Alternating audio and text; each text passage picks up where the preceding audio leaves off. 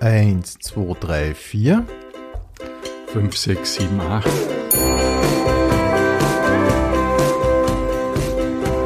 Pension Schöller.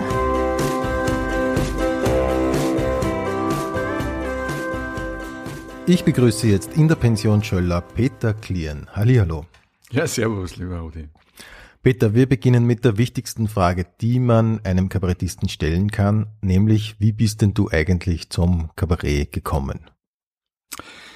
Ähm, ich glaube, das Kabarett ist zuerst schon zu mir gekommen. Da Ja? war, ich, war ich noch ein relativ kleines Kind, habe ich einfach immer sehr viel Freude gehabt, mich ein bisschen blöd zu stellen. Also Okay. bei irgendwelchen Gelegenheiten einfach ein bisschen, ein bisschen dumm zu sein und dann lachen die Leute und das habe ich als ungeheuer schön empfunden. Wirklich? ja, also ich kann mich gut erinnern. Es ist äh, zum Beispiel auch so, dass ich dann mit, also wer mich so begeistert hat als Vorbild äh, in, in Volksschulzeiten, war einfach immer der Maxi Böhm. Ja. Genau.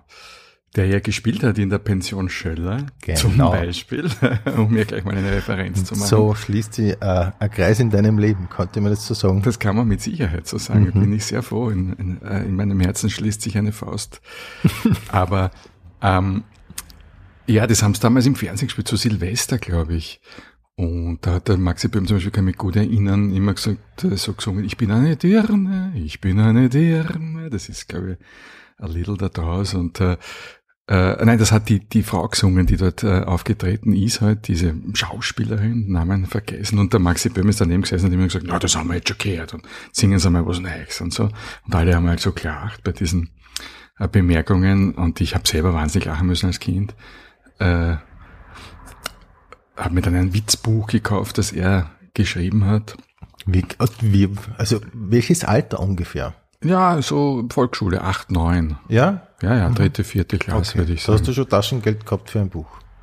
Ich glaube, ich habe es mal schenken lassen. Ah ja. Der übliche Weg, den Kinder so beschreiten in diesen Nöten. Äh, ja, und ich habe mir dann mit acht Jahren so eine Visitenkarte auch gebastelt, wo drauf stand, ist Peter Klien Komiker. Wirklich? Ja. Und die Das habe ich so noch nie gehört. Mit acht, das ist eigentlich schon bemerkenswert, oder? Ja. Und diese Visitenkarte liegt jetzt wieder auf meinem Schreibtisch. Die gleiche. Die gleiche, ja. Nicht Ich hab's dieselbe. aufgehoben. Dieselbe? Dieselbe, ja, ja. Wirklich? Ja, habe ich mir aufgehoben. Ich meine, bin überhaupt so ein Typ, der ganz gerne ein bisschen auch das eigene Leben archiviert. Jetzt kein Messi, aber doch so entscheidende Schritte behalte ich mir ganz gerne irgendwas davon, Mhm. aus entscheidenden Phasen. Ne? Okay, ah, das klingt gut. Und wie schaut die aus? Die Visitenkarte? Mhm.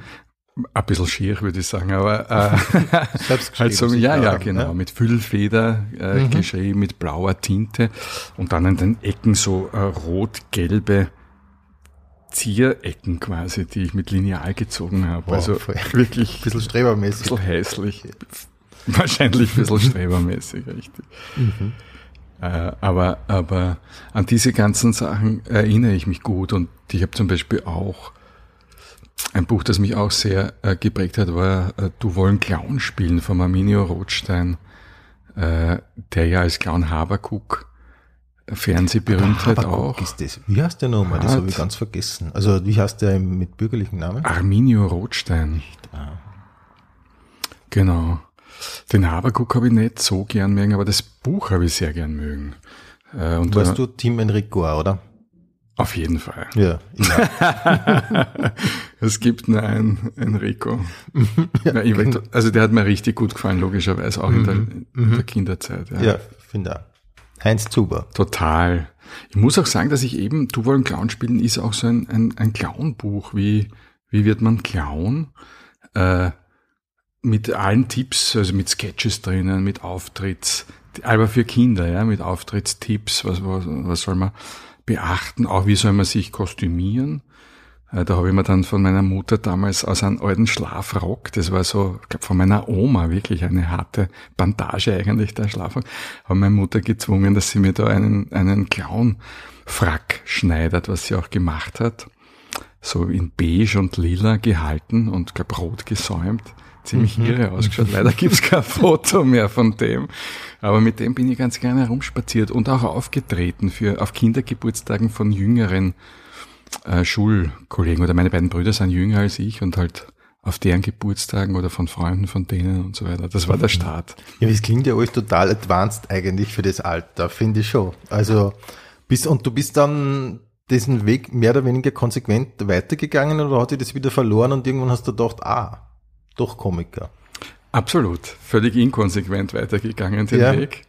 Irgendwann einmal äh, wollte ich sogar, das, da war ich dann schon, weiß nicht, ich glaube, ich würde sagen elf, zwölf, also früher Unterstufe, in der Unterstufe, wollte ich dann Pilot werden eine Zeit lang, ja. Ah Ja. Und ein paar Jahre später wollte ich dann. Pilotvisitenkarte gehabt. Nein, komischerweise eigentlich nicht. Ja, ich glaube, da waren Visitenkarten eigentlich schon out, da hätte ich dann schon so einen Stempel machen müssen. Also das habe ich nicht gemacht. Äh, ja, und ein paar Jahre später wollte ich dann äh, doch längere Zeit hindurch Priester werden auch. Wirklich? Ja, Aha. aber da gibt's ja nicht so wenig Kabarettisten, glaube ich, Ja, ja, also zumindest ähnliche so Berufung gespürt haben. katholische Prägung ist schon recht, äh, recht typisch, glaube ich. Ähm, wie äh, darf ich da schnell nachfragen, äh, wie ist das gekommen? Kommst du aus einem sehr gläubigen Elternhaus oder hat sich das von dir aus entwickelt? Nein, ich komme schon aus einem stark katholisch geprägten äh, Elternhaus. Das ist ganz sicher so. Ich meine, das kommt ja in Österreich nicht so selten vor. Und es hat auch tatsächlich meine, meine Kindheit, meine Jugend stark geprägt. Ja. Also wenn du in so einem äh, sozialen Umfeld aufwachst, das, wo es einfach, wo die Pfarre ein fixer Bestandteil der, der Woche ist, des Alltags, weil man dort einfach in Gruppen auch ähm, sich trifft. Also jetzt nicht nur in die Kirchen geht, sondern in Gruppen. Ich war Ministrant auch viele Jahre. Du bist in Wien aufgewachsen. Ja, genau, im 14. Bezirk. Und also gibt's viele Komponenten. Ich war dann auch in, in demselben Pfarrheim, zum Beispiel bei den Pfadfindern, ja. Mhm. Ist auch eine Kombi, die oft vorkommt. Und ich war auch sehr viel dort oben Fußball spielen. Ja, Also das hat fast ein bisschen was Dörfliches. Mhm. Und ähm, was hast du diesbezüglich unternommen? Warst du dann tatsächlich äh, auf, in einem Priesterseminar oder so irgendwas? Nein. Nein. Nein, nein. Also meine große Krise ist dann auch wieder wie eigentlich nicht so selten mit der Pubertät gekommen. Äh, und da halt äh, die bei mir ein bisschen später dran, da war ich ein bisschen später dran mit der Pubertät.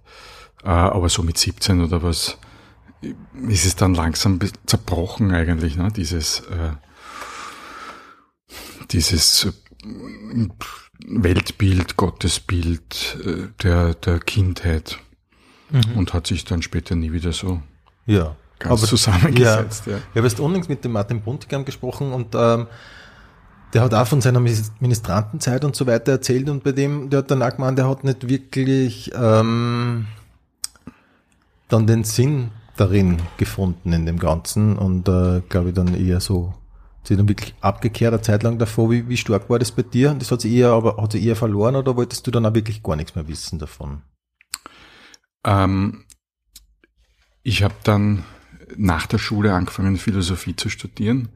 Und das war in, auf eine gewisse Art und Weise natürlich auch einfach eine Fortsetzung äh, meiner katholisch geprägten Kindheit oder Jugend, weil dann sozusagen der logische nächste Schritt ist, wenn man das alles einmal ernst genommen hat. Also so ein, ein theologisches Weltbild oder ähm, alles, was damit zu tun hat.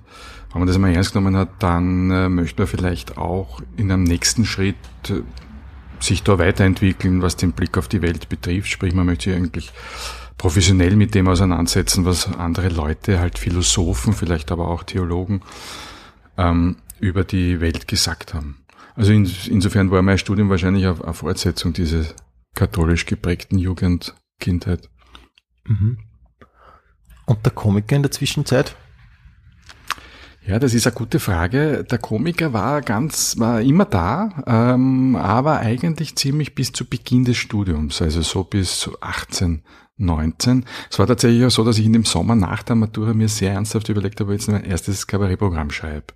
Weil wir, wir war, ich war da so, ich war ja dann auch immer im Sommer auf irgendwelchen, eine Zeit lang äh, Jungschar Gruppenleiter Seminaren oder so, ja, was äh, irgendwie anders klingt, als es war, weil es war eigentlich schon eine sehr lässige Partie, die da einfach ein paar äh, ein paar Tage oder Wochen auf einer Jungscher Burg verbracht hat, ziemlich äh, anarchistisch, aber zugleich auch sehr lässig. Also so im Umgang miteinander war eine gute mhm. Stimmung und mhm. da ist zum Beispiel auch viel, äh, da ist ganz viel um Kultur gegangen. Also wir haben da gemeinsam Musik oder Filme geschaut, das Ganze reflektiert. Das hat mir sehr gut gefallen, äh, so eine Auseinandersetzung mit Kunst einfach. Aber was wir auch viel gemacht haben, war Theaterspielen. Und ich habe halt dort zum Beispiel auch so ein Kabarett aufgeführt mit einem Freund gemeinsam. Oder eigentlich, glaube ich, waren wir zu viert. Aber die, die Hauptarbeit haben wir zu zweit gemacht äh, auf der Bühne. Und das hat mir einen riesigen Spaß gemacht. Das war immer wieder, also jeden dieser Sommer, da so von 16 bis 18 habe ich eigentlich immer wieder auch recht viel Theater gespielt. Also Kabarett eigentlich. So, so kurze Szenen oder irgendwelche Wortspielereien in, in größerem Umfang. Und das ist gut angekommen eigentlich und hat mir einen riesigen, riesige Freude gemacht. Ich habe mir dann einfach nur gedacht, äh, also wirklich lange überlegt, ob ich äh, Kabarettprogramm mache oder, oder jetzt nur studiere quasi. Äh, und äh, ja, es hat sich dann irgendwo äh, eine gewisse Vernunftentscheidung in den Vordergrund geschoben und ich habe halt gesagt, na, jetzt tu mal ernsthaft studieren und Kabarett kannst du immer nur später spielen. Mhm. Mhm. Aber nur einmal nur ganz kurz, damit ich das Bild richtig habe. Ähm, du hast maturiert, du bist 18 und ähm, du überlegst, ob du Kabarettist wirst und einfach einmal ein Programm schreibst oder ob du Philosophie studierst. Weil man muss ja ehrlich sagen, Philosophie ist, auf den ersten Blick auch nicht äh, das Studium, von dem man sich dann automatisch äh, berufliche Karriere versprechen kann, oder? Ich glaube, Taxifahren ist etwas. Ja, richtig. Was genau. Legst, ja. also das ist immer möglich. Genau, hört man, ja, hört man immer wieder und das dürfte gut funktionieren. Aber war das so dein, ich meine, was, was, was wolltest du? Ja, es liegt irgendwie auf der Hand, dass es nicht ganz meine Zugangsweise gewesen ist, dass ich sage, ich studiere jetzt Philosophie und Altgriechisch, weil ich möchte reich werden. Ne? Das ja, ja. war nicht mein Zugang. Aber Man muss aber dazu sagen, Israel hat sich auch so herauskristallisiert. Erst ich habe ja angefangen, ein Doppelstudium äh, zu machen, wo ich gehabt habe, Biologie als eines als ein Studium und im zweiten Studium eigentlich so eine Mischung aus Philosophie als ein Fach, das war damals kombinationspflichtig, musste man mhm. zweit, und das mein Zweitfach, mein Nebenfach war eigentlich Physik mehr oder weniger. Das sind ja im Prinzip drei Fächer, oder? Ja, genau. Ja. Biologie, Philosophie, Physik, das war mein erstes Semester. Wahnsinn. Wirklich wahr. Ziemlich, Klingt da irrsinnig gescheit, finde ich. Ziemlich verrückt. Ja. Deswegen erzähle ich es gern. Ja. Klingt da wirklich gut. Nein, es hat ja, mich einfach sehr interessiert. Biologie ja. war immer schon auch sehr ökologisch. Ähm, ich bin aufgewachsen mit äh, also Spätfolgen von noch Zwentendorf, obwohl ich das natürlich ja als Kind, kleineres Kind mit acht Jahren mitgekriegt habe. Aber Heimburg hat mir dann zum Beispiel ziemlich geprägt. Da war ich 14 ja. Jahre alt. Ich habe immer meine Eltern gedrängt, dass wir rausfahren zu Weihnachten und dort mitkampieren. Die waren überraschenderweise nicht dafür zu begeistern. Okay. okay. Ja. Wie, wie 14? ja, ja. Im Dezember. 84 muss das gewesen sein. Warst du ein anstrengendes Kind? Glaube ich eigentlich nicht ja, so. Ja. Aber du hast also deine Überzeugungen gehabt. Immer. Komiker, Umweltschutz. ja, ja, richtig. Das war mir schon wichtig. Und das war dann auch eben die, die Motivation, äh, Biologie zu studieren, der Umweltschutz. Ach so, okay. Mhm. Weil, äh, weil mir das einfach immer, das, damals ist gerade die Ökologie aufgekommen, ne? der Zusammenhang der Lebewesen untereinander, Tiere, äh, Pflanzen, Mensch, die, der Umweltgedanke, das Wort hat es ja gar nicht gegeben vorher, ne? Umwelt. Mhm, das ist damals in den 80er Jahren entstanden und äh, es hat mich halt voll abgeholt, so wie heute die äh, Fridays for Future Generationen, ich war das gleiche ja, Alter, Oberstufe. Genau. Mhm. genau. Und damals ist es losgegangen mit der WWF zum Beispiel, World Wildlife Fund ist groß waren, Greenpeace ist groß waren, äh, viele Umweltschutzorganisationen, ein bisschen später dann auch Global 2000.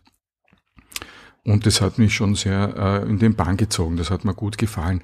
Ich habe halt dann aber festgestellt, dass ein Unterschied ist zwischen dem Wunsch, äh, die Natur zu retten und der Leidenschaft, jetzt da alle Gräser, die es gibt, auswendig zu lernen. Ne? Mhm. Oder auch die Art und äh, sich für die Art und Weise zu begeistern, wie sich äh, Gräser fortpflanzen. Ja. Also kann man sagen, es, das hat die eigentlich gar nicht so interessiert. bin ich dann draufgekommen, dass Ja. mich das nicht so interessiert. Dazu ist gekommen, dass ja bei Biologie wahnsinnig viel sonstige Naturwissenschaft äh, drin steckt, also Physik, wobei das, das gefällt mir ja noch eher. Also nein, mir gefallen Naturwissenschaften sehr, also nur um es auch nicht falsch äh, zu erzählen, ich bin eigentlich begeisterter Laie, was Naturwissenschaften anbelangt, aber halt studieren, zwischen studieren und interessieren ist schon ein großer Unterschied. Mhm. Also, dass ich dann wirklich unheimlich viel Chemie lerne für das Biologie, da war es dann, glaube ich, aus. Aber dadurch Okay. ist immer Doppelstudium überblieben aus diesen Fächern. Mhm. Aber das hat sich eigentlich schon nach dem ersten Semester herausgestellt. Genau, die Naturwissenschaft war dann draußen zu dem Mhm. Zeitpunkt. Dann Mhm. kamen noch andere Geisteswissenschaften, eben Germanistik und Kunstgeschichte zur Philosophie. Aber auch da habe ich dann festgestellt, Kunstgeschichte. Also ich, ich bin damals zu der Zeit wahnsinnig viel so in Ausstellungen gegangen, haben mir Bilder angeschaut, äh, bin immer gern mit, mit Freunden gegangen, also zu zweit eigentlich, mit einem Freund oder einer Freundin, um es dann na, nachher ins Kaffeehaus und das alles durchzubesprechen, was wir Ja, gesehen das haben, ein bisschen analysieren und sehr gut. So verrückt. Studien, ja, so die frühen Studienjahre. Alles klingt sehr gut. Total. So richtig, richtig crazy, aber, aber leibend, weil man es halt so ernst Mhm. ja, ja, klar, nimmt, ja, klar. Weil man äh, wirklich dann sich viele Gedanken macht, was soll Kunst? Da Mhm. ist meine ganze Philosophie Super. Klingt sehr gut, ja. äh, Kenn, ich ein bisschen so, ja. durchgebrochen. Mhm. Äh, viel theoretische Betrachtung, ne? was soll Kunst, was darf sie, was darf sie nicht und, Mhm. und natürlich auch bei Germanistik, also endlose Gespräche über verschiedene Schriftsteller, äh, Schriftstellerinnen, über, ich ich bin ein irrsinniger Theaterfan immer gewesen, also ich war sehr viel auf Stehplatz im Burgtheater, Mhm. äh, aber auch Josefstadt und Ja. sonst wo in der Zeit, also diese frühen Studienjahre waren Schöne schon Bilder, so klassisch, so der Wirklich. klassische junge interessierte Student, oder? Aber echt gut irgendwie.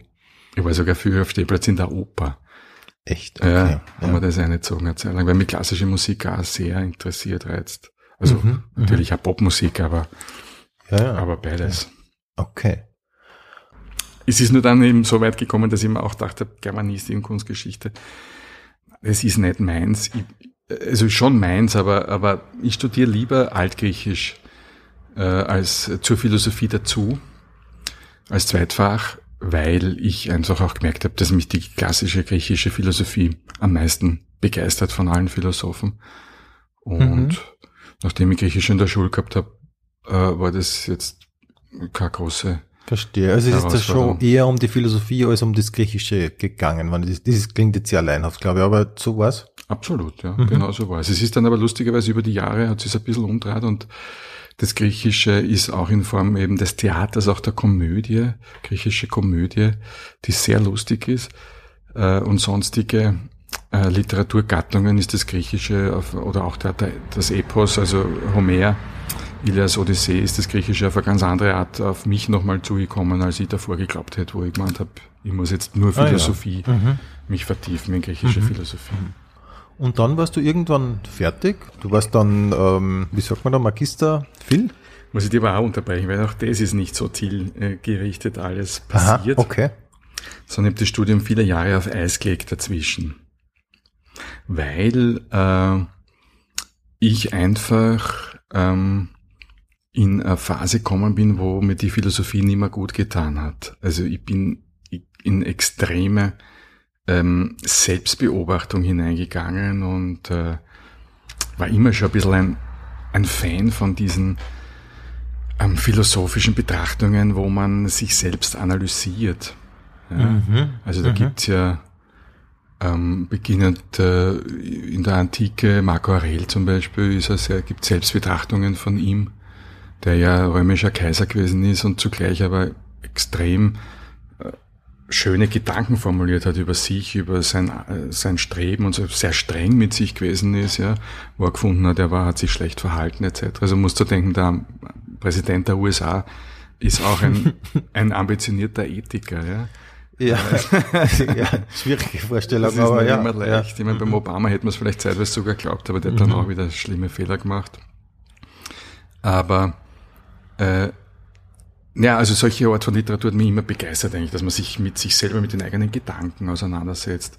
Von Augustinus gibt es die Confessiones, die auch sehr schön solche Selbstgespräche sind, ja, die jetzt sicher theologische Kompon die sicher theologische Komponente haben, aber, aber auch ganz viel philosophisch. Also mir hat das immer sehr gut gefallen, auch in der Literatur, wo äh, wo Menschen sich einfach stark mit sich selber auseinandersetzen. Äh, Montaigne zum Beispiel auch, ja.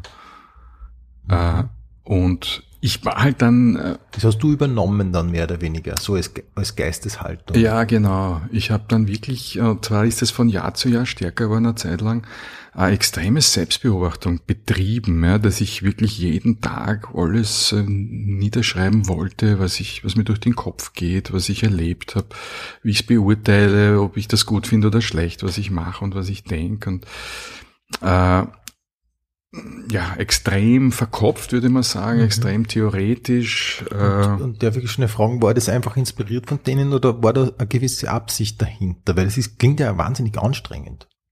Total.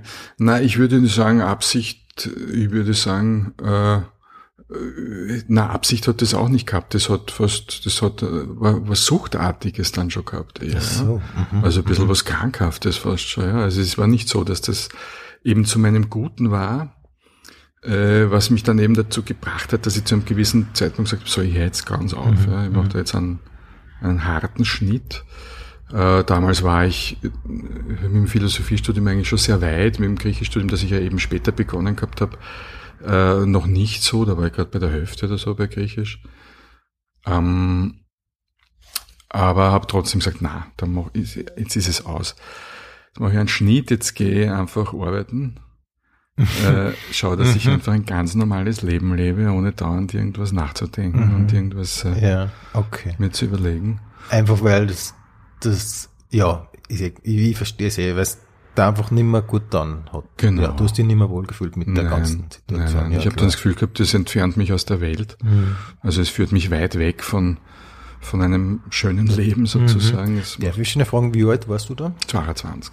Ach so jung. Ah, ich hätte Ja. es jetzt ein bisschen älter eingeschätzt. Ah, 22. Ja, okay, ja, das ja. ist schon sehr jung, finde ich. Naja, äh, Ja, aber ich finde für so, weißt du, wie man, für so äh, intensive Vergeistigung ist das doch relativ jung, oder nicht? ich habe dann alles getan, um das wieder loszuwerden. Ja, hast du eine Beziehung gehabt damals? Nein, natürlich nicht in der Nein, Zeit. geht, geht gar nicht. ne? Nein, ist unmöglich.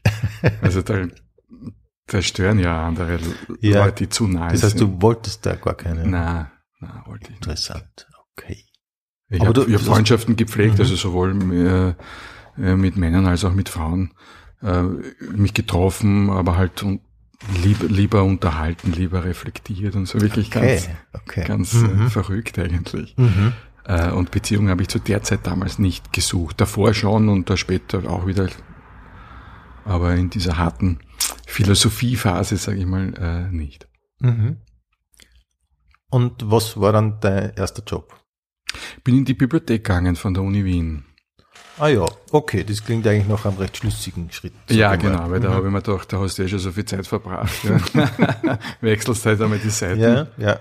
Von- äh, der einen Seite des Pools auf die andere, vom Benutzer zu. Okay. Und das hat funktioniert, weil ich würde mal sagen, wenn er, wenn er jemand, der zum Rauchen aufhören will, in der Trafik anfängt, äh, ist es vielleicht auch die, die beste. Ja, ja, du meinst, dann raucht man immer nur mehr. ja. Ja, ja, das ist ein sehr, sehr guter Punkt, aber es hat funktioniert. Natürlich habe ich der Versuchung nicht ganz widerstehen können, dann mich auch einmal ins Magazin vorzuarbeiten, zu, äh, hineinzuwühlen. Das ist natürlich ein Traum, was dort rumsteht. Ja. Ja. Das sind wirkliche Schätze, logischerweise.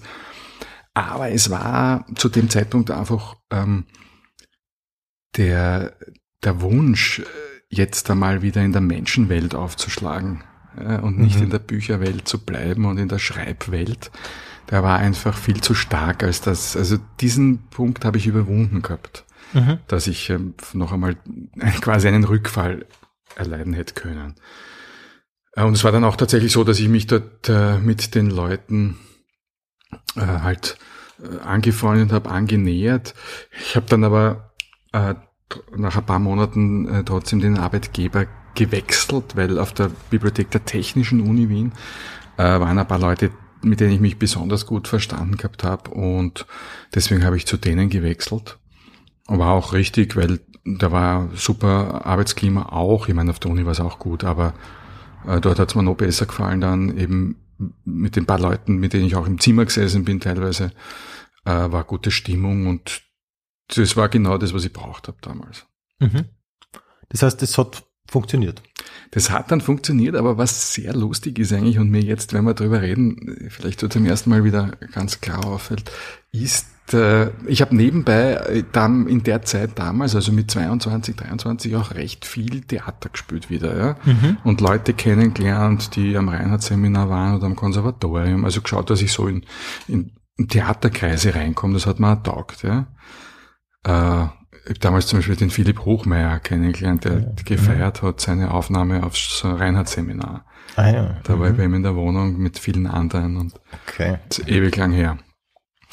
Äh, und was halt dann losgegangen ist, wieder und lustigerweise auch im Bibliothekskontext, ist, dass ich ja wahnsinnige Freude äh, dran gehabt habe, mich blöd zu stellen. Und Ah, zu okay, sehen, da sind wir wieder beim Kind. da Mhm. sind wir beim Kind. Äh, zu sehen, wie die anderen lachen. Also ich habe zum Beispiel eine Nummer einstudiert gehabt, wie ich mich auf so einen Bürosessel setze im äh, Büro äh, und dann immer runterfliege dabei. Ja? Also das ist so ein Mhm. Drehsessel mit Rollen und ich bin immer draufgestiegen halber und dann ist mir der hinten weggerutscht und ich bin mit dem Kinn aufgeklatscht auf die Schreibtischfläche. Die haben alle gelacht wie wild Okay, weiter. und ich habe mir Freude gehabt. wieder. aber die haben schon gemerkt, dass das gespielt ist, nicht mehr, mehr an? Natürlich, Ja, ja, aber ja, du hast es so gut gemacht. Ja, Ja? Ich habe ich hab, Nicht schlecht. ich hab einfach diesen, ich mag Slapstick wahnsinnig eigentlich. Aha. Ich hab, das habe ich zwar nie so richtig ausgelebt, aber ich mag das eigentlich sehr gern. Charlie Chaplin natürlich, Buster Keaton oder so, das habe ich wirklich gern. Mhm. Äh, weil das hat auch so was sehr Poetisches dann oft einmal in der Kombination mit dem, mit dem, ähm, Ja. mit dem Ungeschickten. Mhm. Das ist herrlich. Äh, genau, und dann haben wir auch ein, ein Bibliothekskabarett gemacht, bald einmal, mit allen, die sich gern auf die Bühne gestellt haben. Also da war ich gerade einmal ein paar Monate dort in der Bibliothek. Äh, haben wir im Fasching das gemacht und war ein riesiger Erfolg. Gibt es auch noch ein Video davon, was sehr lustig Cool. ist natürlich. und ich habe das alles äh, geschrieben und war da die, der, der Motor dahinter. Ja. Also, ja. Mhm. Ähm, Und so gehört dieses Theaterspielen und das auf die Bühne gehen, gehört für mich extrem stark äh, dazu, um ins Leben einzutauchen. mhm. Mhm. Das heißt, über dieses, äh, über die Bibliothek bist du praktisch wieder zum Theater gekommen und zur Comic dann letztendlich. Das ist nebenher passiert, also parallel, weil ich, bevor ich noch in die Bibliothek gekommen bin, habe ich schon die Hauptrolle gespielt in irgendeinem, nicht irgendeinem, in einem, äh, in so äh, Burg, in Burgspielen, Araburg, äh, die haben in, in relativ kleinen Umfang da so ein äh, völlig, völlig schräg eigentlich ein Versdrama äh, aus der Geschichte der Burg, der Araburg. Und da habe ich so den jungen Prinzen gespielt, der das dann übernehmen wird, oder Prinz, ich weiß nicht, jungen Herzog oder was. Den, den Erben der Burg quasi. Das war noch sehr seriös, da war ich 22, das war in dem Sommer 92. Äh, Wo ich mich eben, wo ich beschlossen gehabt habe, ich kehre der Philosophie den Rücken. Und das war die erste Geschichte dann eigentlich Mhm. nach dem Beschluss. Und erst ein paar Monate später bin ich dann in die Bibliothek gegangen. Okay. Das heißt, du hast eine erste Rolle im Theater gehabt, du hast einen Job gehabt in der Bibliothek äh, und du warst wieder im Leben. Genau. Ganz und genau. jetzt sag du, wie, wie ist das dann weiter? Ja, das muss aber sagen, das äh, ins Leben zurück, das hat wirklich ein paar Jahre gedauert. Also ich bin ein paar Jahre hinein in diese doch schwierige Situation ähm, und habe ein paar Jahre braucht, um wieder rauszukommen. Mhm. Und Äh, jetzt so im, aber- im Rückblick, ähm, war das gut, dass du durch das gegangen bist? Du, man kann es nicht aussuchen. Na, aber, aber, aber erz- ziehst du irgendwie immer noch, ähm, soll man sagen, äh, Vorteile daraus oder, oder würdest du sagen, dass dieser, dass das wichtige Erkenntnisse trotzdem gebracht hat, diese Zeit? Das würde ich schon sagen. Was, was das Gute an dieser Zeit jetzt mit dem Abstand der Jahre, ne, in der unmittelbaren Auseinandersetzung war es, war es alles nicht gut oder alles sehr anstrengend. Aber äh, im Abstand der Jahre muss ich sagen, äh, ich habe halt einfach jeden Winkel äh, meiner Seele, sage ich mal, äh, ausgeleuchtet. Ich Ja. habe mein komplettes Innenleben Ja, ich würde sagen, man merkt es äh, auf Art. Du wirkst als ausgesprochen gefestigter äh, Charakter irgendwie, finde ich schon. Sehr lieb, wenn du das so siehst. Ja, also ich, ich finde ja, das merkt man so auch bei den, auf auf das kommen wir vielleicht später noch, bei, bei diesen ähm, Interviews, die du da oft führst, das ist ja nicht so einfach, da äh, bei sich zu bleiben, bei allem, was so rundherum abgeht. Aber das hängt vielleicht damit zusammen, dass das so gut funktioniert. Ich sehe es jetzt eigentlich genauso, wie du jetzt gesagt hast. Mhm. Das hat mir halt einfach ein Gewicht gegeben, äh, ein Gewicht in mir selber und ein, äh, eine Unabhängigkeit, weil ich äh, wirklich quasi alle meine, meine Wünsche, meine Gedanken, meine, äh, mein eben mein komplettes Innenleben äh, durchleuchtet habe, mich auseinandergesetzt habe mit allen äh, äh, allen äh, Regungen, die in mir da sind und äh, auf der Basis dann mein weiteres Leben gestaltet habe. Und das gibt dir natürlich schon eine sehr gute Grundlage für alles weitere. Ja. Ich meine, ich hätte mir gewünscht, dass es nicht ganz so anstrengend und nicht ganz so viele Jahre braucht, bis das alles durch ist, aber man kann es eben nicht aussuchen und wenn du dir, jeder hat in seinem Leben Herausforderungen, wenn das die Herausforderung einer der großen meines Lebens gewesen ist, dann war es halt so, ja. Mhm.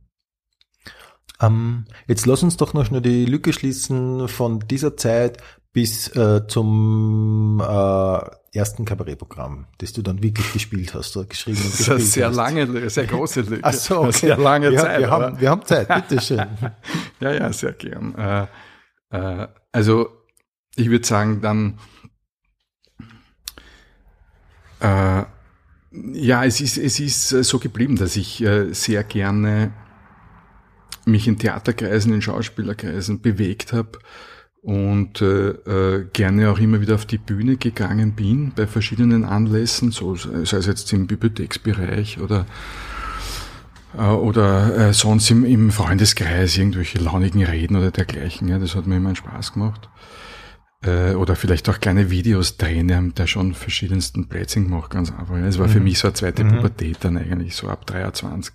Mhm. mhm bis 26 oder was. Äh, die zweite von vielen Pubertäten war das. okay, wie gesagt, wir haben Zeit. Verstehe. Habe aber dann, äh, bin dann aber da, trotzdem äh, wieder zu demselben Punkt gekommen, dass ich gesagt jetzt muss ich wieder ein bisschen vernünftiger werden und jetzt mache ich besser das Studium fertig. Schau, dass ich dann äh, innerhalb dieser Universitätswelt bzw. universitären Bibliothekswelt äh, mich fortentwickle, dann, dass ich auf die Uni zurückgehe, dass ich dann vielleicht auch einmal auf der Basis mehr Geld verdienen kann, also sprich in dem Umfeld, Bibliothek, Universität, in irgendeiner Form Karriere machen kann. Ähm, ja, ich habe einfach gespürt oder das Gefühl gehabt, dann vor allem auch, wenn es dann auf den 30er zugangen ist, das, das kehrt jetzt. Ja. Mhm. Du musst jetzt wieder seriöser ähm, nach vorne schauen. Habe dann eben das Studium wieder angefangen, da war ich 29. Und äh, ja, eben die, in Philosophie war nicht mehr sehr viel zu tun, in Griechisch schon, was auch nicht leichter war, dass ich einfach ja gut sechs Jahre oder so, sieben Jahre nichts Griechisch gelesen gehabt habe. Ja? Also mhm. Äh, es ist ja doch, wenn du zwar Fremdsprache mhm, hast, mhm, in einer anderen Schrift, du das brauchst schon Übung, um richtig ja. drin zu sein. Mhm. Entsprechend habe ich schon ein halbes Jahr braucht oder so, um da wieder wirklich reinzufinden. Aber umgekehrt war es dann doch auch leichter. Ich meine, Altgriechisch ist im Grunde ja auch nichts anderes als Skifahren. Ne? Ja. Wenn du da Zeit lang Pause machst, aber du hast das einmal können, okay. dann mhm. geht's auch nach einiger Zeit relativ schnell wieder. Ähm, Genau. Und ja, dann, dann habe ich da wieder neue Leute kennengelernt, die natürlich teilweise auch um einiges jünger waren als ich. Und habe dort meine dritte Pubertät angefangen dann. Mhm. Ja. Äh, was äh, aber wirklich sehr lustig war. Ich habe teilweise Leute auch fürs weitere, fürs restliche Leben, so wie es überhaupt bei mir ein bisschen so ist, dass ich aus jeder dieser Phasen ein paar Leute mitgenommen habe. Und wie ich vor zwei Jahren 50. Geburtstag gefeiert habe, ähm, war es wunderschön, einfach so viele Menschen aus den allen Lebensphasen, beginnend beim, bei der Volksschule, äh, immer so ein paar Leute aus jeder Phase da zusammen an, an, in einem, unter, also an einem Ort zu haben. Mhm, das, das klingt gut, ja. Das war mhm. richtig schön und rund. Äh, ja, jedenfalls habe ich dann so um die 30, wie ich wieder studiert habe, viele, viele lustige äh, Begegnungen und Stunden gehabt, neue Freundschaften, waren echt, war echt auch eine sehr schöne Zeit. Äh, die wiederum begleitet war von, von Theaterspielen da und dort. Wir haben dann, wir haben dann am Höhepunkt auch ein, ähm, ein Kabarett gemacht fürs Institut, mhm. wo wir, ähm, wo wir uns über die ganzen Altphilologen lustig gemacht haben, also über die ganzen, wir haben zum Beispiel gehabt dann einen Stand im Jonas Reindl, also beim, beim Schottentor, bei der Straßenbahnstation, wo, äh, wo man, äh, wo also ein paar altgriechisch Studenten und Studentinnen ähm, geworben haben dafür, dass Passanten, Leute, die vorbeigehen, eine Brillenpatenschaft übernehmen ne? für Altphilologen in Not die halt äh, die Augen schon ganz verdorben haben von den Sonderlesesälen, wo die Glühbirnen alle schon über veraltet sind und ja, halt durch das viele Studieren von lateinischen und griechischen Texten immer kleinere Augen gekriegt haben und mit einer Brillenpatenschaft äh, könnte ihnen wirklich geholfen werden. Ja. Das war so eine Nummer von der, Gut, ja. und es waren, also waren wirklich viele lustige Sachen. Wir haben gehabt da einer, der wir haben auch so eine Götterebene drin gehabt. Der Zeus hat einen, einen WUler, einen WU-Studenten, der sich halt so cool findet und so hat bestraft dafür, dass er da die Brillenpat die Leute bei der Brillenpartnerschaft verarscht hat. Dann der Zeus bestraft und der hat äh, dann ähm, zur, zur Strafe, also eine komplette Wandlung hat er erfahren und hat, wollte dann auch Latein und, und Griechisch studieren, hat das eben angefangen und war dann sehr erfolgreich und das hat ihm überall genutzt. Ja. Äh, und da haben wir seine Antrittsvorlesung, er war das dann später Professor, aber seine Antrittsvorlesung war einfach der Anton aus Tirol vom DJ Ötzi auf Latein übersetzt. Ja? Und so Geschichten. Es war ziemlich durchgeknallt eigentlich. Aber es hat uns einen riesen Spaß gemacht und den ganzen Verrückten dort am Institut auch. Gibt's auch ein Video davon natürlich. Äh, ja, also du siehst, es hat schon die, die verrücktesten Geschichten so im Vorfeld dessen gegeben, dass ich das echt mhm. einmal beruflich in äh, Angriff genommen habe. Ja, das denke ich mir jetzt auch schon die ganze Zeit. Also bei sehr vielen Dingen äh, denke ich mir, ah, da kommt das so ein bisschen her. Ähm, letztlich ja, das ähm, als Kind sich dumm stellen ist ja auch so eine Komponente, die bei deinen Videos äh, irgendwie vorkommt, oder? Findest du nicht? Absolut, komplett. Ja. Habe ich noch nie so bedacht, aber wo du sagst, hundertprozentig. Ja. Ich habe auch jetzt vor kurzem, es ist ja es ist schon gut, dass es diese Videos gibt aus früheren äh, Zeiten. Natürlich, vieles findet man unerträglich, was man früher gemacht hat, ist auch normal. Aber äh, ich, mir ist jetzt auch vor ein paar Jahren hat mir eine Schulkollegin äh, ein Video gebracht von der Matura-Feier, ja, von unserer. Und da habe ich, die habe ich moderiert mit ihr gemeinsam. Ich habe die für unsere Klasse gemacht und sie für die Parallelklasse. Und ich habe damals äh, einen Lehrer nach dem anderen antreten lassen und irgendwie verarscht. Ja, nach der Matura. Das war die Feier mhm. war zugleich mit der Zeugnisverleihung. Und ich habe denen immer verschiedene Geschenke gegeben, mit denen ich sie, also das haben wir gemeinsam besprochen und so, aber ich habe es dann moderiert. Ähm, und die Lehrer dann einfach verarscht, indem ich ihnen ein Geschenk gegeben habe oder irgendwas, äh, was äh, noch einmal vorgespielt habe, was sie gemacht haben oder ähnliches. Ne? Und auch da habe ich mir gedacht, na servus, äh, wie ich das dann wieder gesehen habe, ist eigentlich habe ich da nicht so viel geändert äh, von dem, was ich mache. Ja? Weil wenn ich mit einem Spitzenpolitiker mhm. dastehe und äh, den genauso verarsche, indem ich ihm irgendwas in die Hand druck, mit dem man nichts anfangen kann, ja. ist das nicht unähnlich. Stimmt. Mhm. Aber dann bleiben wir noch äh, gleich einmal ganz kurz äh, bei der Sendung. Ähm, wie lang läuft die jetzt schon? Ja, sie hat begonnen im äh, September 2019 mhm. und ist dann nach eineinhalb Jahren im Jänner 2021 auf Pause geschickt worden, um dann mit Beginn äh, des Jänners 2022 äh, wieder erstehen zu können. Und ja, mhm, mhm, dann ist halt jetzt einmal ein halbes Jahr gelaufen bis zum Juni mhm. und wird jetzt aber Gott sei Dank noch lang laufen, ist ja gerade einmal verlängert worden, okay. was sehr positiv ist. Das ist sehr positiv. Wie lang ist verlängert worden? Äh, bis Ende 23. Wirklich wahr? Ja. Gratuliere. Das ist doch super. Mhm. Cool. Haben wir auch alle erfreut. Das glaube ich. Ja. Der OF hat erfreut, wir haben erfreut. Ja. Alle voll. glücklich. Cool. Mhm. Publikum hoffentlich auch. Das Publikum ganz bestimmt. Ja, die Quoten sind gut, ne? Sind, sind Gott sei Dank sehr gut jetzt. Ja, ja eben. Ja. Weil auch der Sendeplatz einfach, wenn ich das so ehrlich sagen darf, viel besser ist als vorher, weil vorher haben wir Mittwoch Zuerst am Donnerstag um 22 Uhr, dann Mittwoch 22 Uhr gesendet. So ein Wechsel des äh, Tages ist nie sehr positiv, äh, weil das Publikum einfach äh, das lernen muss erst einmal, so einen fixen Beginnzeit. Und dann ist es natürlich so, dass du Nachrichtensatire gegen die, die eine der beiden Hauptnachrichtensendungen des Landes, also die ZIP 2, ist natürlich grundsätzlich auf einen verlorenen Posten. Ne? Weil das ist, hat genau dasselbe Publikum. Ein politisch interessiertes Publikum, ähm, das sich dann entscheiden muss, will ich lieber die echten Nachrichten oder will ich die ZIP 2? Ne? Nein, will ich, will ich die ZIP 2 haben oder will ich die Satire Ja, haben? ja. Und da ist natürlich so noch dazu, wenn Corona ist und alles, und das war ja genau ein paar Monate nachdem wir gestartet äh, sind, bist du auf verlorenen Posten mit einer Satire-Sendung gegen die Hauptnachrichtensendung. Also das war relativ sinnlos. Dafür muss man sagen, hatten wir auch auf dem alten Sendeplatz eigentlich erstaunlich gute Quoten. Auch alles andere, was dann später kommen ist, hat das eigentlich nie wieder übertroffen. Also das hat schon gepasst eigentlich, aber ähm, und wir waren, vor allem sind wir auch digital immer sehr stark, Gott sei Dank. Ja, also Social Media, TV-Thek etc. sind wir ja sehr präsent. Mir ist das auch sehr wichtig, weil du gewisse Kreise ja überhaupt nur auf diesen Kanälen erreichst mittlerweile. Ja, genau. Äh, und in der Mischung.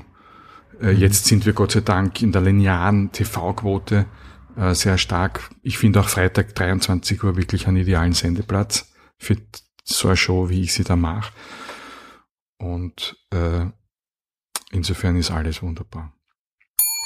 Wir nehmen auf in der letzten Juniwoche 22. Du hast ähm, die letzte Staffel gerade abgedreht von Gute Nacht Österreich. Deine Sommerpläne. Hast du welche? Ich habe Sommerpläne, aber äh, sie sind noch etwas unkonkret. Äh, ich möchte im Juli auf Urlaub fahren. ja. Und zwar ein bisschen ausgiebiger. Mhm. Also zwei, drei Wochen. Wie du merkst, ist es noch nicht gebucht. Okay. und war noch okay. nicht äh, bestellt. Jetzt äh, habe ich ein paar Tage, um äh, mir da verschiedene Möglichkeiten äh, anzuschauen, auszusuchen und dann Mhm. äh, dann entsprechend zu buchen einfach. Mhm. Ja, ich bin da immer relativ spontan und äh, ich, dort, wo ich hin möchte, geht es auch immer. Ja, Ja, dass man relativ kurzfristig was findet. der Klassiker wäre jetzt Griechenland. Ist- Liegt man da richtig? liegt bei mir absolut im, im, im inneren Kreis. Also äh, der, dessen, was ich, was ich machen mag. Ich war die letzten Sommer eigentlich jedes Jahr in Griechenland. Mhm. Immer zwei bis drei Wochen äh, auf verschiedensten Inseln in der Regel. Ähm, und auch da wiederum halt solchen, wo nicht viele Leute sind. Ja. Weil das gefällt mir dann am besten, die Mischung. Einerseits äh, das Meer und äh, diese südliche Sonne, auch wenn sie sehr heiß ist, aber am Meer ist die einfach gut auszuhalten. Da geht Mhm. immer ein Lüfterl. Und Bist du so ein bist du tatsächlich ein Strandtyp? Tust du baden? ich bin kein großer äh, Bademeister, wenn man das so nennen möchte. Äh, ich, ich gehe schon ganz gerne ins Wasser, logisch, es Mhm, kühlt mhm. ab. Aber da stundenlang am Strand mich zu regeln, habe ich jetzt auch einen überschaubaren Spaß dabei. Ähm, aber was ich ganz gern mag, ist äh, halt ein, zweimal am Tag äh, am Strand sein für zwei, drei Stunden oder so. Und äh, ansonsten auch einmal äh, im Kühlen äh, bleiben, im Inneren und äh, einfach was lesen. Also Mhm. was ich extrem schätze halt am, am Urlaub ist, dass man echt sechs Stunden lang durchlesen kann zum Beispiel. Ja, das mache das ich machst nicht. du schon. Ja, Also, im, im Urlaub schon, aber Sechs unterm Jahr, durchlesen, ja. ja, im unterm Jahr nicht. Ne? Ja. Das geht sich nicht aus. Also ich schaff's nicht, das in meinen Alltag Mhm. zu integrieren, aber da kannst du mal hemmungslos drauf loslesen. Ähm, und auch hemmungslos einmal durch YouTube grasen zum Beispiel, Mhm. was auch immer inspirierend ist. Ne? Sich anschauen, was gibt's alles, was machen die anderen so, das mache ich natürlich unterm Jahr auch, aber komme ich sonst nicht so dazu. Mhm. Und was ich auch sehr gern mache, ist äh, längere Spaziergänge, kleine Wanderungen oft ist das, was man auf einer griechischen Insel machen kann, ja keine echte Wanderung, aber es gibt schon auch solch, es Mhm. gibt schon auch richtige Berg äh, in Griechenland, ich meine in Kreta sowieso, aber auch auf den kleineren Inseln da und dort. Und das mache ich ganz gern einfach. Ein paar Stunden herumstreifen. Das geht aber eh nur entweder in der Früh, aber das ist nicht so meine Zeit oder halt dann am Abend. Mhm. Was, ähm, was liest du so oder was schaust du so auf, auf YouTube oder meinetwegen auch auf Netflix oder so? Ich habe an dieser Stelle wirklich ganz, äh, ganz gern so konkrete Tipps vielleicht da. Was kann man empfehlen? Sehr gern. Also letztes Jahr habe ich im Urlaub gelesen, in erster Linie zwei Sachen. Das eine war die äh, Biografie von Karl Kraus, die sehr Ah ja, dick ist. die war ja um ganz die neu, glaube ich. 1000 jetzt. Seiten, Mhm. die war da ganz neu. Aber die habe ich eigentlich verschlungen, weil Karl Kraus natürlich einer meiner Leucht inneren Leuchtfeuer ist. Mhm. Also bewundere ich sehr und äh, ja, wenn ich halt, wenn ich ein Viertel äh, so gut bin, dann ja, könnte ich mich damit zufrieden geben, quasi. Okay, okay. Äh, also ist ein echtes Vorbild für mich. Und, äh, und das andere, was ich vorher gesagt gelesen habe im Urlaub, war äh, der Peloponnesische Krieg von Thukydides. Das klingt ja spannend. naja, ich meine. Nein, ich wollte jetzt nicht so sagen, also ich kann ich mir schon vorstellen, ja, für, für wenn du einfach äh, schon so viel weißt über die Zeit. Ne? Ja, und vor allem da komme ich dann ein bisschen dazu, eben ins Griechische auch wieder reinzulesen. Und das Werk ist auch deswegen ähm,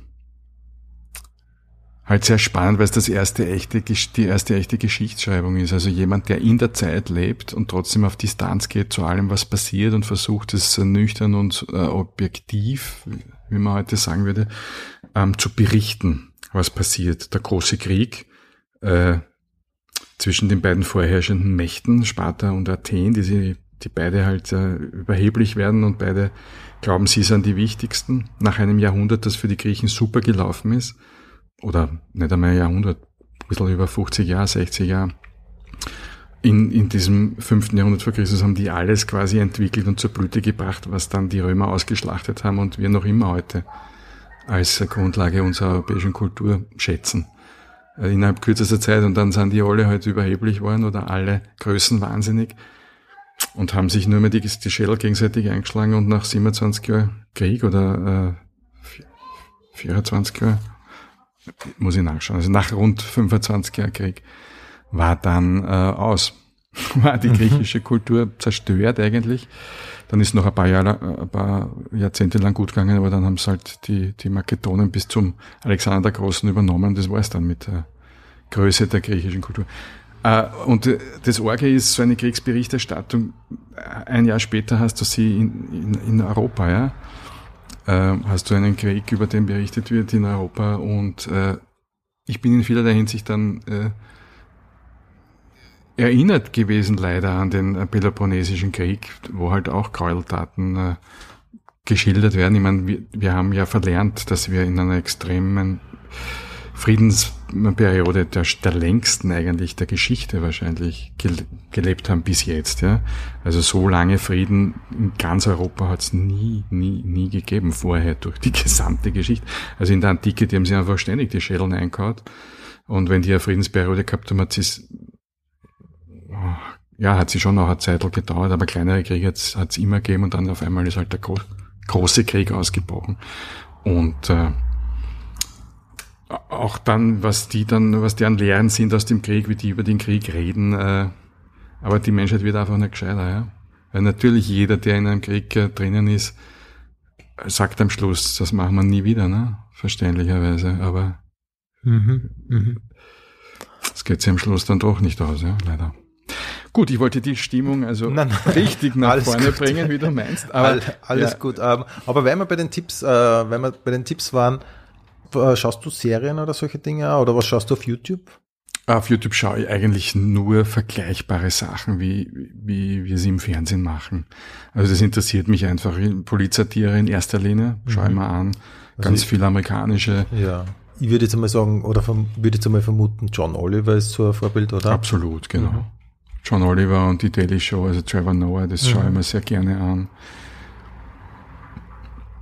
Ähm, ähm, und, und es gibt ein paar andere, äh, Seth Meyers zum Beispiel in den USA, mhm. schaue ich mir eigentlich äh, schon sehr gerne ab und zu Jimmy Fallon, obwohl das schon halt so klassische Late-Night-Show ist und weniger Polizatire. Aber da gibt's auch immer, immer wieder gute, gute Ideen. Und äh, jetzt fällt mir der andere natürlich nicht ein erst.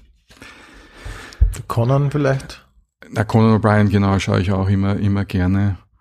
Ähm, aber die klassische Polizatire. Aber Amerikaner wahrscheinlich, oder? Auf jeden Fall. Mhm. Der kommt aus der Daily Show von Jon Stewart, äh, äh, äh, Colbert. Stephen ah, Colbert Steve, schaue ich natürlich aha. auch sehr gerne. Genau. Und wann du die einmal wirklich nur unterhalten willst? Aber oder die Deutschen schaue ich auch gerne. äh, Ja, also Shows, natürlich, vergleichbare. Böhmermann nehme ich an und so. Ich schau mal Böhmermann an, ich schau mal die heute Show an. Extra 3 mag ich sehr gern, wird bei uns wenig geschaut. Ähm, so rein äh, zum, zur Entspannung quasi, äh, schaue ich relativ wenig. Ähm, ich habe zum Beispiel gar kein Netflix-Abo. Ich habe ein Amazon Prime-Abo. Aber schaue da auch wirklich, wirklich selten. Äh, ich schaue natürlich so laufend Fernsehen im alten Stil, wenn ich so ein bisschen einen Überblick haben möchte, was passiert. Oder es gibt natürlich viele Produktionen auch im, im ORF, die eigentlich sehr gut sind und sehenswert. Ja. Mhm. Schaust du eigentlich deine eigene Sendung? Na, schaue ich mir schon an, ja. Ja. Man muss ja äh, auch schauen, was man verbessern kann, wo schon was passt Mhm. und wo man vielleicht das Gefühl hat, da sollte man, sollte man weiterarbeiten. Mhm. Habt ihr so ähm, Feedbackrunden dann auch? Schaut ihr die Sendung gemeinsam so im Team? Haben wir auf jeden Fall. Also gemeinsam schauen tun wir es eigentlich nicht. Aber was wir machen, ist äh, regelmäßig äh, halt immer in den Pausen. Also sei es jetzt, entweder gibt es einmal eine längere Sendepause, was auch passiert, wenn ein Fußballmatch ist und ein Formel 1 Rennen oder so, Mhm. ja. Äh, oder es ist jetzt eben Sommerpause, dann äh, machen wir immer so Feedbackrunden, wo die ganze, äh, das ganze Team, die äh, Autoren, Autorinnen äh, und äh, alle, die halt nahe dran sind an der Sendung, Gelegenheit haben, äh, Rückmeldung zu geben oder wo man einfach Punkt für Punkt die Sendungselemente durchgehen, Mhm. auch vielleicht neue Ideen sammeln und so. Also das ist schon sehr wichtig. Zum Start jetzt der Herbstsaison werden wir das auch wieder machen. Mhm. Und googelst du dich selber eigentlich? Das kommt schon vor. Ja. Ja. Einfach um so ein bisschen unter, also unter Kontrolle ist, aber zumindest, dass man so ein bisschen einen Überblick hat, was so herumschwirrt über einen. Weil über die wird schon viel, viel geschrieben mittlerweile und viel berichtet da. ne? Ja, also es ist nicht so, dass ich, äh, dass ich das jetzt jede Woche mache oder so, aber von Zeit zu Zeit, wie du richtig sagst, gerade wenn ich wissen möchte, was vielleicht in äh, medial sich getan hat, ne, wenn Artikel wo Mhm. erschienen sind, dann möchte ich das schon eigentlich äh, im, Blick haben. Mhm. Und so generell über das Weltgeschehen, jetzt abgesehen von diesen Satire-Sendungen, äh, liest du Zeitungen noch, so äh, analog oder digital? Na, mein Medienkonsum hat sich extrem äh, verstärkt, wer, äh, im, im, schon zu, also eigentlich seit ich Witze, Witze schreibe, also begonnen hat es mit diesem satirischen Wochenrückblick beim Wiener, ich glaube 2008 äh, oder 7, dass ich das begonnen habe. Äh, und dann habe ich dir, bin ich ja eingestiegen als Gag-Autor bei Stermann Griesemann bei Willkommen Österreich. Mhm, Und also seit ich diese Sachen mache, sprich im, im Wochenrhythmus oder regelmäßig Pointen abladen ähm, zu dem, was sich gerade tut, zum aktuellen Geschehen. Seither hat sich mein Medienkonsum stark äh, noch einmal intensiviert. Ich war immer schon sehr interessiert Mhm. an allem, aber äh, und jetzt speziell seit ich seit es die Sendung gibt, Gute Nacht Österreich noch einmal, also viel stärker, dass ich wirklich gezielt mir die führenden Medien-Webseiten anschaue.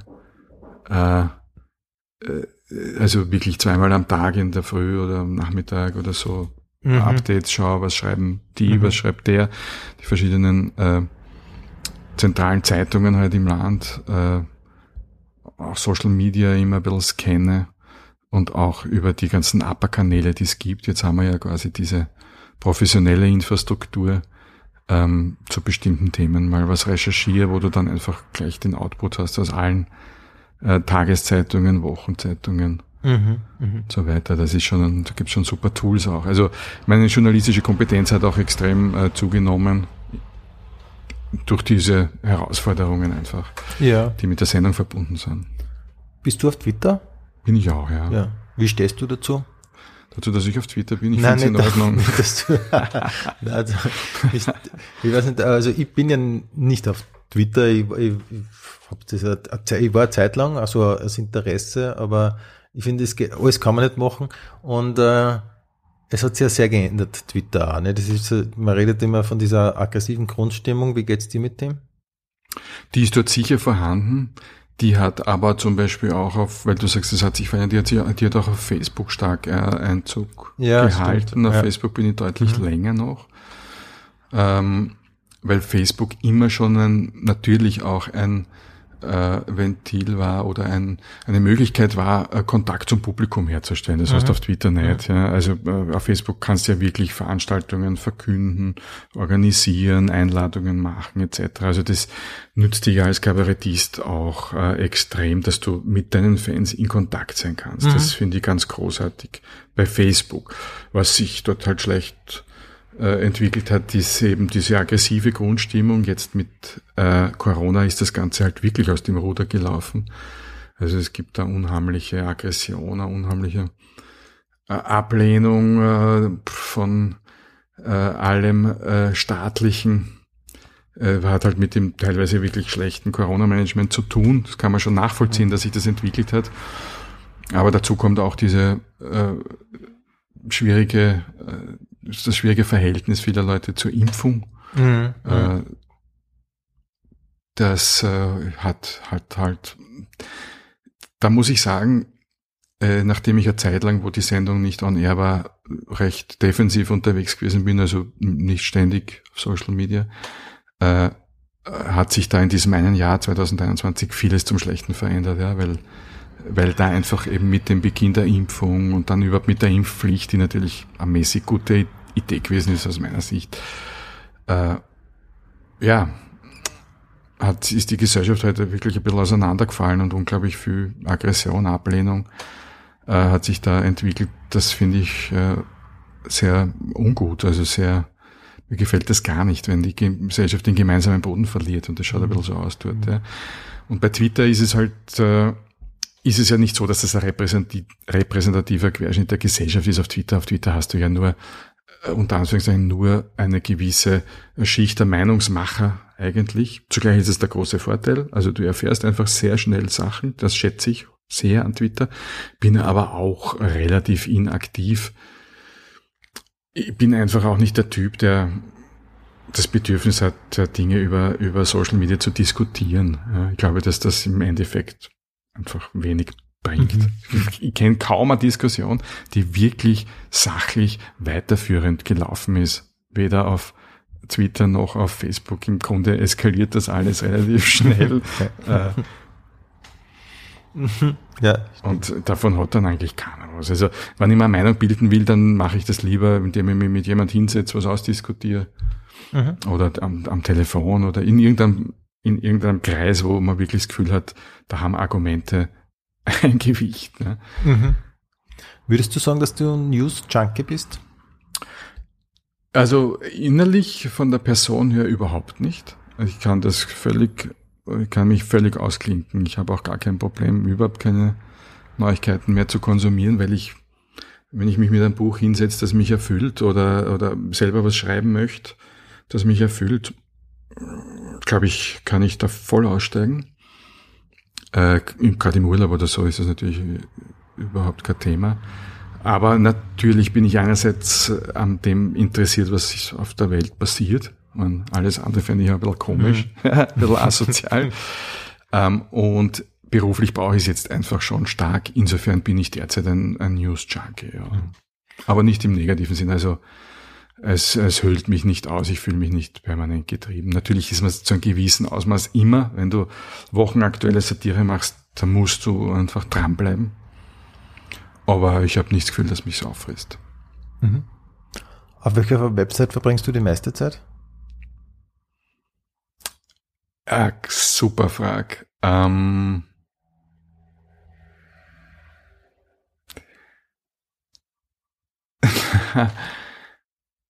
ich glaube, im Endeffekt ist es wahrscheinlich ORF.at. Ich hätte es früher, also ich habe mir früher gedacht, ORF.at, ja, das sind halt so oberflächliche ähm, News quer durch die Welt und äh, das muss ich mir nicht so durchlesen. Also ich bin früher zum Beispiel viel mehr auf, dem Stand, auf der Standard-Website gewesen, Ja. die ja viel detaillierter ist in vielerlei Hinsicht und äh, äh, mir sehr, sehr gut gefallen hat, auch natürlich sehr ansprechend gemacht etc. Ja.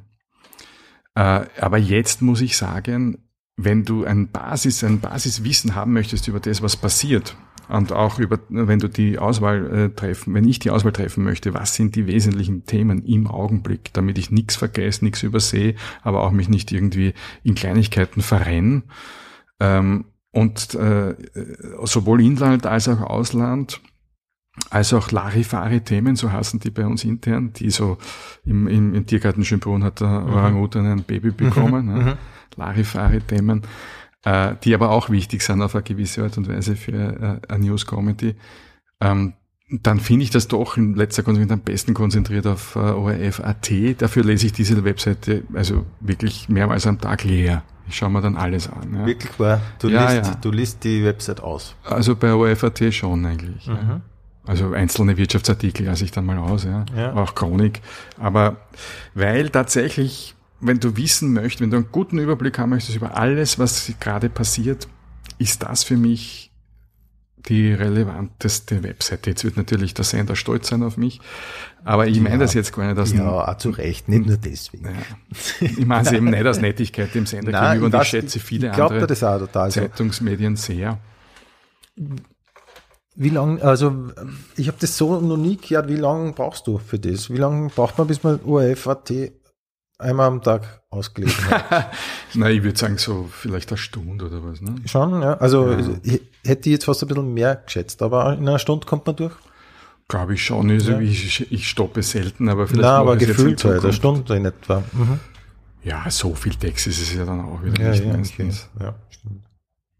Ich hätte sogar eher geglaubt, vielleicht ein bisschen weniger. Vielleicht geht das sogar, ja, ich habe mir das noch nie überlegt. Das ist eigentlich wirklich, das ist auch gut. Äh, aber zweimal am Tag, weil es halt immer wechselt mhm. und du auch keine Archivfunktion hast auf der Seite in dem Sinne, mhm. dass du sagst, was war gestern. Oder die alten noch einmal durchscrollen kannst, sondern die sind dann einfach weg. Und entsprechend mache ich das einmal in der Früh, also in meiner Früh, mhm. und einmal am Nachmittagabend. Gibt es eine Sache, von der die anderen oder viele andere irrsinnig begeistert sind, oft auch irrsinnig lang drüber reden können und du kannst nicht nachvollziehen, wieso oder was an dieser Sache so toll sein soll? Ja, gibt's gibt's viel. Also äh, im Bereich Ernährung zum Beispiel, ne, da gibt's ja da gibt's ja so viel äh, Religionen eigentlich mittlerweile. Ne? Und wenn einer anfängt, seine Religion zu vertreten, da muss ich weggehen, glaube ich. Ja. Mhm. Also da schlafe ich ein, das langweilt mich zu Tode. Ja. Wie hältst du selber? Bist du, kann man sagen, bist du Agnostiker diesbezüglich? ja, ich bin im Bereich der Ernährungsreligionen bin ich überzeugter Agnostiker. ja und, mhm. und äh, auch lebenslanger Skeptiker. Ist, ich glaube, es äh, lässt sich auch ja, wissenschaftlich mhm. ganz gut zeigen, dass halt eine einseitige Ernährung nie von Vorteil ist. Ja. Mein Zugang. Ja. Mhm. Das heißt, du hast deine Gewohnheiten also in letzter Zeit, wo das so populär ist, nie umgestellt. Naja, ich lerne schon dazu, ja, muss ich schon sagen. Also ich werde in vielerlei Hinsicht äh, äh, bin ich da jetzt äh, auch viel aufmerksamer, was ich wirklich esse, wo kommt es her und äh, wie gut oder schlecht tut es dem Körper. Also da lernt man schon viel dazu im Laufe der Jahre und Jahrzehnte, würde ich sagen. Und da verschließe ich mich gar nicht. Aber es ist nicht so, dass ich mein Leben grundsätzlich am Kopf gestellt habe und sage, das esse ich jetzt gar nicht mehr. Ja. Hättest du gern mehr Selbstdisziplin oder würdest du lieber besser loslassen können? Ähm, ich glaube, dass ich beides ganz gut kann, ehrlich gesagt. Ja. Mhm. Also tendenziell bin ich natürlich eher der, der liebt, der lernen muss loszulassen. Also der sich ein bisschen auch treiben lässt und nicht immer was im Kopf hat und nicht immer dabei ist, äh, Ziele umzusetzen oder irgendwie ergebnisorientiert. Ähm, zu leben. Es ist halt, es, es fließt halt meine ganze Auseinandersetzung mit der Welt. Also ob ich jetzt Bücher lese oder sonst Medien, wie man heute sagt, konsumiere, was auch immer das genau ist. Äh, es fließt alles halt sehr schnell in meine Arbeit auch hinein, weil da nicht viel äh, Distanz ist ja zwischen Auseinandersetzung mit der Welt und, und Übersetzung in meine Arbeit. Ja. Mhm. Es ist sehr nah zusammen alles, mhm. auch wenn mhm. ich mich mit Leuten unterhalte und das Gefühl habe, da habe ich jetzt was gelernt oder da war was drinnen, was ich äh, auch künstlerisch verwenden möchte, dann ist das natürlich auch immer sehr, sind das sehr kurze Wege.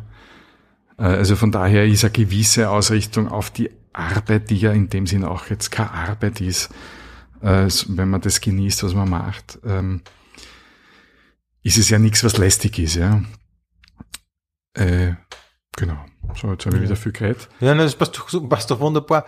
Ähm, aber das heißt, ähm, du kannst wirklich kaum unterscheiden zwischen äh, Arbeit und äh, privat. Es, ist, es schwingt immer ein bisschen mit, oder? Es ist halt so, dass Ideen nicht beherrschbar sind. Ne? Wenn eine Idee kommt, dann musst du offen sein. Und deswegen habe ich immer mein Notizbuch oder, oder schreibe ich mir es äh, ins, ins Handy oder in, sonst in ein, äh, ins Internet, äh, in mein Internet-Notizbuch, um, weil Ideen, denen musst du folgen. Du bist ja, wenn du als äh, Freischaffender ein Sklave bist, dann nur der deiner Ideen. Es gibt zwei Arten von Menschen, nämlich diejenigen, äh, die die Angst überwunden haben und diejenigen, bei denen das nicht so ist. Früher war nicht alles besser, aber früher war ich jünger.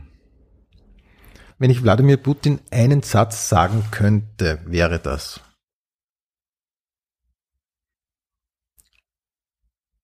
schleicht die du Arschloch. Aber würde natürlich nicht viel helfen. Ich habe mal tatsächlich, das ist jetzt verrückt, aber es ist eine gute Geschichte, äh, wenn du dich so auseinandersetzt mit dem Weltgeschehen und, äh, und auch der Innenpolitik, also deine, die Träume sind ja unbeherrschbar. Ich habe mal geträumt, dass der Putin bei mir im Publikum sitzt und dann kommt und sagt, das gefällt ihm eigentlich gut, was ich da mache. Und ich habe gespürt, jetzt habe ich die Chance, dass ich da etwas verändere an dem Wahnsinn, den er betreibt und war irrsinnig nervös und habe nicht gewusst, was ich mache und was ich sagen soll. Ja, und dann bin ich aufgewacht. Das ist eine gute Geschichte. Mhm. Also es ist fürchterlich. Also äh, zu denken, das ist einfach, es tut nur weh, finde ich, zu denken an dem, an das, was da, was aus dem Putin geworden ist. Ich meine, ich weiß nicht, ob der jemals hätte anders abbiegen können oder habe ich leider zu wenig gelesen über ihn als Person. Äh, aber es ist einfach entsetzlich, was, wozu Menschen fähig sind. Die Sache mit dem Klimawandel ist zu schwierig, weil Ähm, weil, weil sie uns äh, so, schon so lange beschäftigt. Also seit ich ein Jugendlicher bin, ist der Umweltschutzgedanke und da fließt der Klimaschutz genau dieselben Sachen, über die wir jetzt reden, Treibhauseffekt etc. Das ist ja alles in vielerlei Hinsicht schon lange Solarenergie. Lasst uns mehr Solarenergie äh, nutzen. Äh, das ist alles lange im Feld, braucht aber ewig, bis es in die Übersetzung kommt, weil ähm, weil sich einerseits die Wissenschaft zu wenig Gehör verschafft. Es gibt einfach aus meiner Sicht erst jetzt in den letzten Jahren den Punkt, wo wirklich alle, fast alle, die man ernst nehmen kann in diesem äh, Feld, gemeinsam auftreten und sagen, wir, wir müssen sofort alles unternehmen. Ja. Wissenschaft ist da, hat zu wenig Stimme, wie ja leider in der Gesellschaft immer stärker. Ich habe das Gefühl, vor 50 Jahren hat die Uni viel mehr gesellschaftliche Relevanz gehabt als heute, was ich tragisch finde. Also gerade bei Corona hat man das auch gesehen wieder, ja. Äh, und ja, die Politik lernt halt auch nur sehr langsam. Ich habe aber die Hoffnung nicht aufgegeben, dass, äh, dass wir da auf den letzten Metern quasi do, doch noch da rennen, diese Maßnahmen umzusetzen, die notwendig sind. Das Problem an der Digitalisierung ist,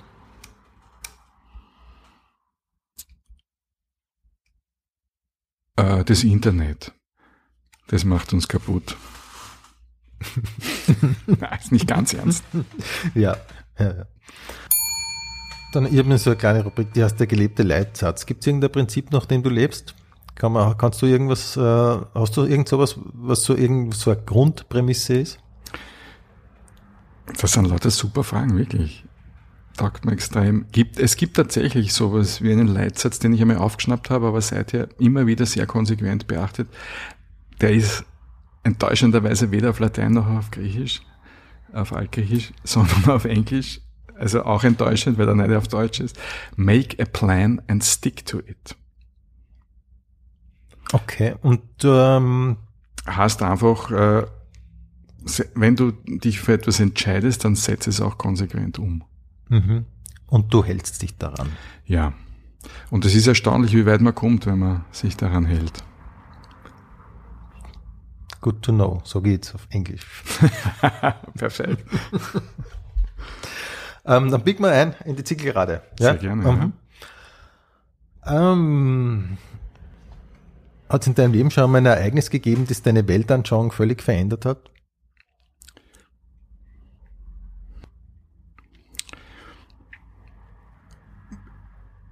Was mir spontan jetzt einfällt, ist natürlich der Einmarsch äh, Russlands in die Ukraine. Also das hat schon zwar nicht meine Weltanschauung, äh, naja, doch. Also damit hätte ich wirklich gar nicht gerechnet, muss ich ganz offen sagen. Und Ich äh, glaube ja wirklich niemand, oder? ja, glaube ich auch nicht. Ja, also die Army ist der Geheimdienst schon ja, richtig, meines genau. Wissens. dazu- Ja. Die haben halt echt gewusst, was los ist, aber der Rest der Welt, nicht einmal die Ukrainer haben es gewusst. Selbst die haben glaubt, das wird nicht so schlimm werden, ne? wo schon alle rundherum gestanden sind. Mhm. Klar kannst du im Nachhinein sagen, wir waren alles Spinner und Träumer. Bisschen stimmt's leider. Aber das wird halt jetzt auch unser aller Weltbild auf Jahrzehnte äh, verändern. Das geht, glaube ich, nicht anders, fürchte ich. Glaubst du, ist die Welt in fünf Jahren ein besserer oder ein schlechterer Ort? Die Welt ist immer ein wunderschöner und, äh, und guter Ort. Insofern wird es in fünf Jahren nicht besser und nicht schlechter sein. Ob es äh, leichter zu leben sein wird, äh, ist natürlich die andere Frage, von der man nicht mit Sicherheit äh, wissen kann, dass sie mit Ja zu beantworten ist. Also es hat sich in den letzten paar Jahren hat sich viel zusammengestaut, von denen man vorher nicht so glaubt hat, dass es, dass es das gibt. Also es ist uns wirklich sehr gut gegangen, jahrzehntelang. Und das ist jetzt seit im letzten Jahrzehnt Schicht für Schicht ein bisschen in äh, Gefahr geraten, sage ich mal. Aber umso wichtiger auch, dass wir uns dafür einsetzen, dass die Welt, äh, speziell unsere Welt, weil ja, andere, also um das, was weit weg ist, sollen wir uns auch immer kümmern, aber in erster Linie müssen wir uns kümmern um das, was nah ist. Äh, und deswegen müssen wir uns, also aus meiner Sicht sollen wir uns dafür einsetzen, dass sie für alle als guter Ort auch spürbar bleibt. Und du für dich selber, wo siehst du dich selber in fünf Jahren? Meine Standardantwort im Spiegel. Dann nehme ich die. ich kann da gerne auch noch was dazu sagen. Bitte. Du schneidest das weg oder auch nicht. Nein, wurscht. Äh, äh, Nein, ich- ich es- es ist durchaus legitim, aber wenn du mehr dazu sagst, finde ich es auch gut. Ja, also ich habe mir ein bisschen abgewöhnt, äh, allzu sehr äußere äh, Dinge für mich festmachen zu wollen, als dort und dort so in dem, dem sehe ich mich. Ich habe natürlich gelernt, dass das äh, Business, in dem ich jetzt bin, extrem, heute sagt man so gerne, volatil ist. Also unberechenbar, ähm, wankelmütig. Fernsehen ist immer so, dass es auch plötzlich aus sein kann. Äh, ich mache das, was ich im Augenblick mache, wahnsinnig gern. Ich habe gesagt, make a plan and stick to it. äh, Und der hat sicher darin bestanden, dass ich ähm, meine Auseinandersetzung mit der Welt auf eine humoristische Art und Weise äh, mit der Öffentlichkeit teilen möchte. Das ist das, was ich auch in fünf Jahren machen werde. Das ist ganz fix. In welcher Form jetzt genau, da müssen wir einfach Jahr für Jahr schauen, wie sich die Dinge entwickeln,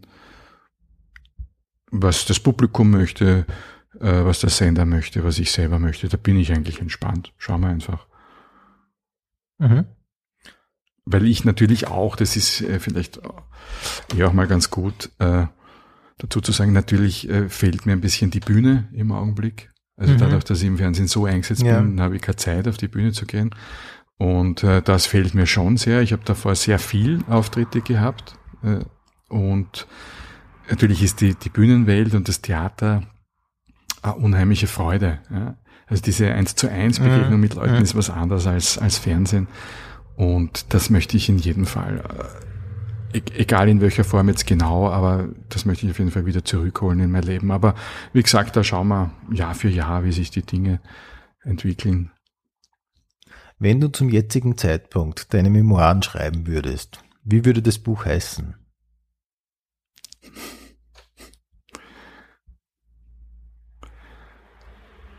Sie werden lachen, es wird ernst. Peter, dann sage ich an dieser Stelle vielen Dank für deinen Besuch in der Pension Schöller. Ich danke ganz herzlich für die Einladung und für die großartigen Fragen. Voll gerne. Ähm, und ich darf dich noch bitten zum Pension Schöller. Frühstücksbuffet. Kaffee oder Tee? Kaffee, bitteschön. Müsli oder Eierspeis? Bin in dem Müsli nicht abgeneigt. Komödie oder Tragödie? Zum Frühstück auf jeden Fall Komödie. Auch sonst, also ja, ich habe eine, eine größere Nähe zur, zur Komödie, ja. Comedy oder Kabarett? Kabarett, Buch oder E-Reader? Buch, Handy oder Notizblock? konsequent beides. Früher Vogel oder Nachteule? Nachteule. Das ist schon durchgedrungen, glaube ich. ähm, spazieren oder laufen? Spazieren. Oder wie die Deutschen sagen, laufen. Ähm, Kopf oder Bauch?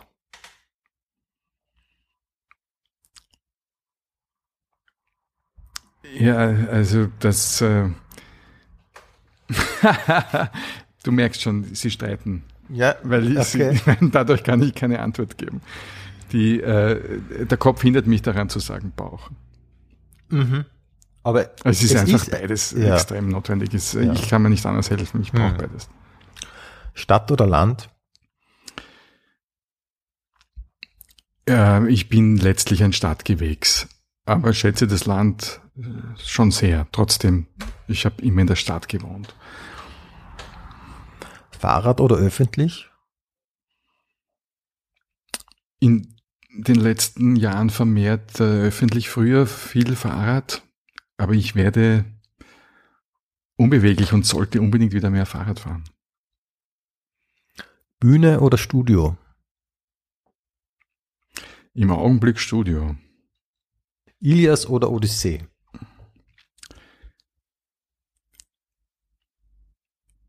Bin ich bei der Odyssee, weil einfach äh, abwechslungsreicher, weil natürlich auch Odysseus ein Neandertaler war, viele, viele Jahre, bis er dorthin findet, wo er eigentlich hingehört. Ähm, und so ein reines Schlachtengetümmel ja jetzt kein pures Vergnügen ist. Ne? Hades oder Zeus? Äh, ja, auf jeden Fall Zeus ist ja. Der Gute. Na, ist so der, der Super Joker ne, im Quartett. Okay. ähm, Klavier oder Orchester? Ich habe selber sehr lang Klavier gelernt und habe das eigentlich schon gern gemacht. Es ruht zwar im Augenblick, aber bleiben wir beim Klavier. Mhm. Klassik oder Jazz? Na, das ist gemein. Aha. Also das mag ich beides extrem. Okay. Dann Party oder Zusammensetzen?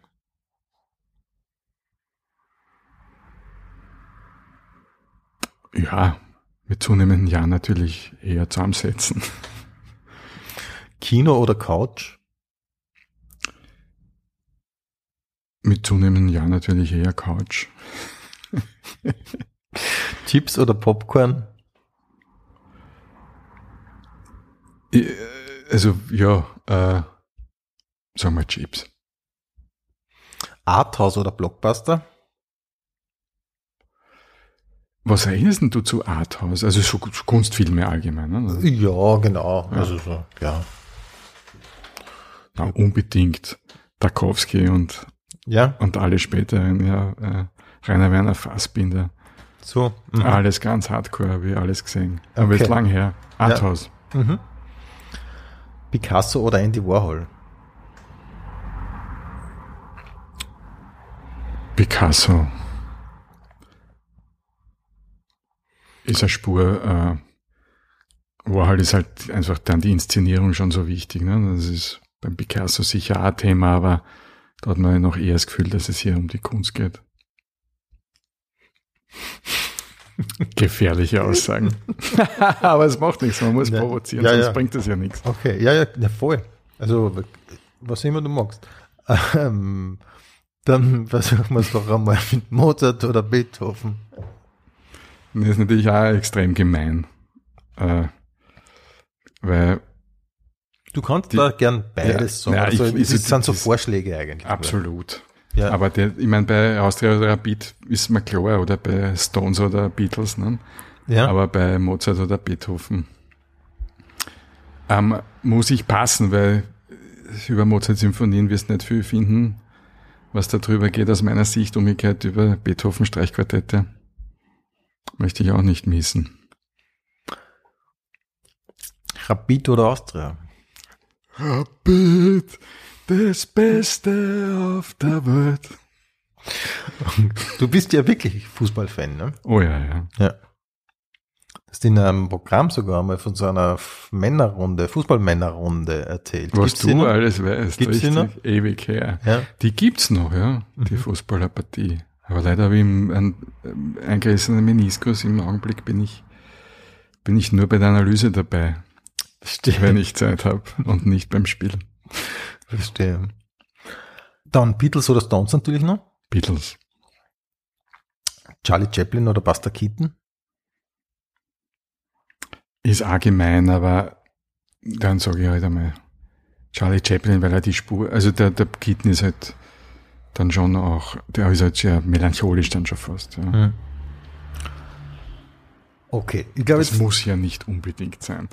Zu viel Melancholie, Ja. aber bitte ist immer Geschmackssache. ja.